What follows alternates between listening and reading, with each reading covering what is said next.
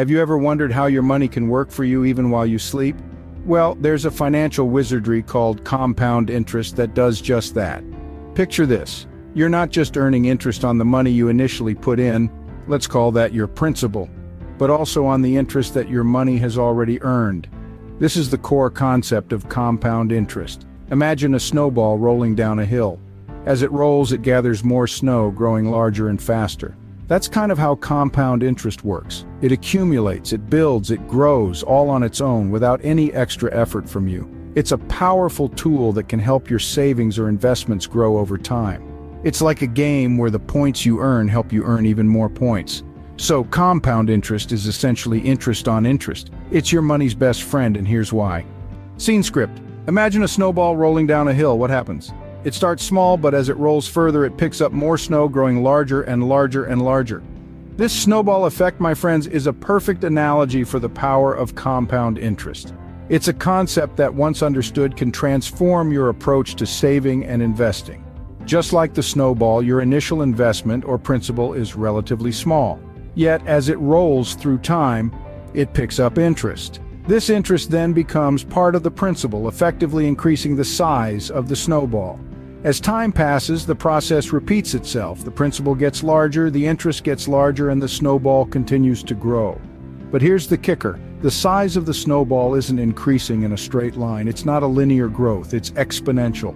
This means that the longer the snowball rolls, the faster and larger it grows. With each roll, the rate of growth increases, causing the snowball to expand rapidly.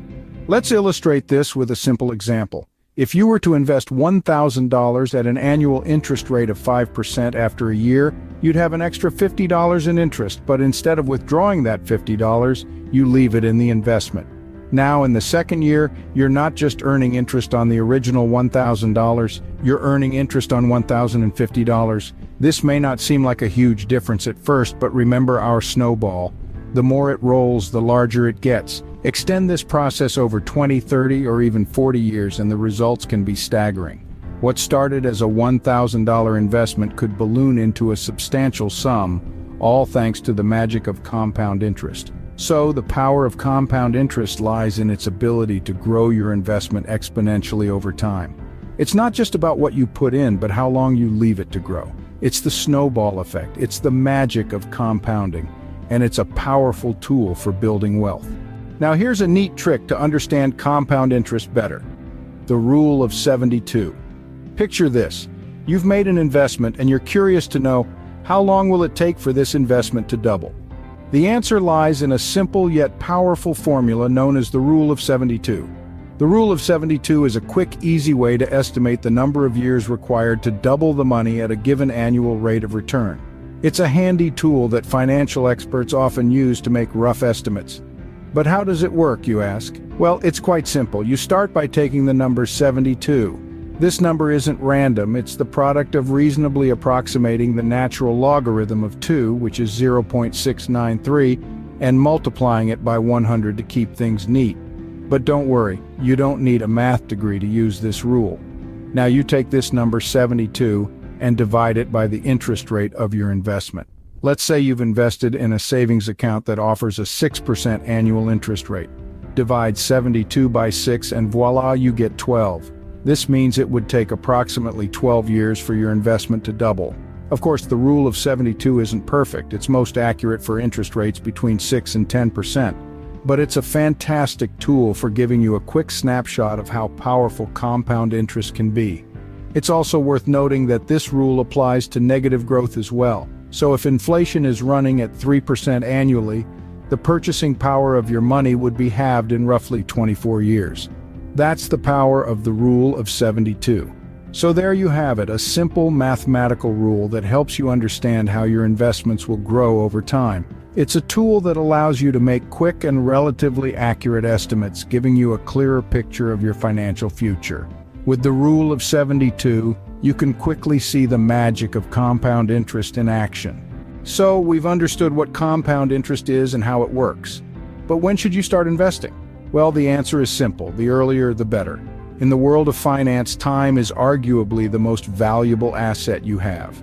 Let's think about it. When you plant a seed, does it grow into a tree overnight? No, it takes time, right? Similarly, your investments require time to grow and mature. Imagine, if you will, two friends, Alex and Bob. Alex starts investing at the age of 25, putting aside $100 each month, while Bob starts at 35 but invests $200 monthly. They both earn an annual interest rate of 5% compounded monthly.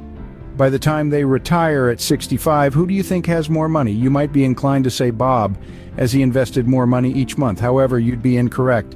Even though Alex invested less per month, he started 10 years earlier than Bob. This allowed his investment to compound for a longer period, and as a result, Alex ends up with more money at retirement. This is the power of starting early. It's not about how much you invest, but rather when you start investing. The sooner you start, the more time your money has to grow thanks to the magic of compound interest. But what if you're no longer in your 20s or 30s? Is it too late to start investing? Absolutely not. While it's true that starting early provides the most benefits, it's never too late to start. The second best time to start investing is now. Every day you wait is a day of potential growth that you're missing out on. In a nutshell, starting early gives your investment the best possible chance to grow and flourish. It's like giving your money a head start in a race against time. And trust us, in this race, you want as much of a head start as you can get. Remember, time is an investor's best friend. The earlier you start, the more you can reap the benefits of compound interest. So let's recap what we've learned about compound interest. In this journey, we've unraveled the concept of compound interest, a powerful financial principle that, when understood and applied, can be a game changer for your financial future. It's a simple yet profound concept, a testament to the magic that happens when mathematics meets money. Compound interest, as we've discussed, is the process where the interest you earn on your investment or savings gets added back into the principal amount. This new total then earns more interest, a cycle that continues, growing your money exponentially over time. It's like a snowball rolling down a hill, gathering more snow and gaining momentum as it goes, magnifying its size and impact. We've also delved into the Rule of 72, a quick and easy way to estimate how long it will take for your investment to double in value at a given interest rate. Simply divide the number 72 by your interest rate and voila, you have an approximate number of years it will take to double your money. This rule offers a tangible way to see the power of compound interest at work and can be a great tool for planning your financial strategy. But perhaps the most vital piece of wisdom we've gleaned from our exploration of compound interest is the importance of starting early. The earlier you start investing or saving, the more time your money has to grow, to compound, to snowball. Time is indeed the most important ingredient in the recipe of compound interest. It's never too early to start, and remember, even small amounts can grow into substantial sums given time and the magic of compounding. Through these insights, it becomes clear that compound interest is not just a financial concept, but a powerful tool for growing your wealth. It's a way to put your money to work, to make your money make more money. It's a tool that, when used wisely, can help you achieve your financial goals, whether that's buying a house, sending your kids to college, or retiring comfortably. But remember, with great power comes great responsibility. It's essential to invest wisely, to understand the risks associated with your investments, and to have a clear plan. Compound interest can indeed work wonders, but it's not a get-rich-quick scheme. It requires patience, discipline, and a long-term perspective.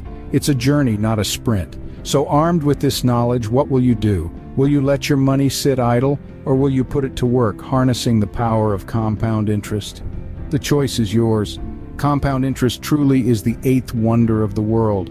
It's time to put your money to work and see the magic unfold.